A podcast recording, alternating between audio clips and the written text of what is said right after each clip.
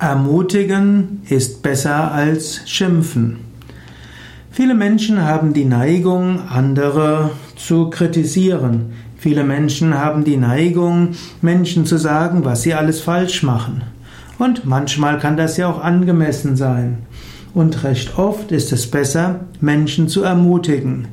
Angenommen, du hast einen Kollegen, der seine Aufgaben nicht richtig macht und du willst ihn, ihm das sagen.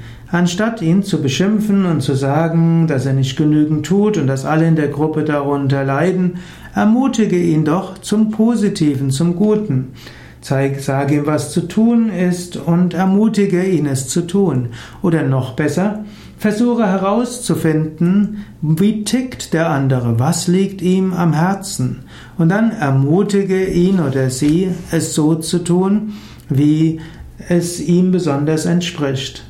Versuche nicht, Menschen umzuerziehen. Versuche auch nicht, Menschen mit Druck zu etwas zu bringen, was sie nicht wollen. In den seltensten Fällen gelingt es.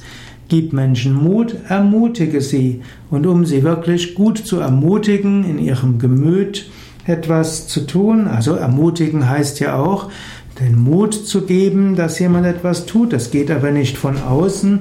Du kannst jetzt nicht äußerlich einen Mut einem Menschen geben, sondern nur das, was im Gemüt schon angelegt ist, das kannst du stärken und das Stärken von dem, was im Gemüt angelegt ist, heißt ermutigen.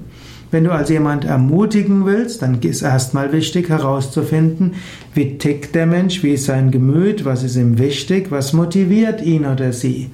Und dann stärke das, ermutige ihn und versuche das so zu tun, dass die gemeinsame gute Sache auch vorankommt.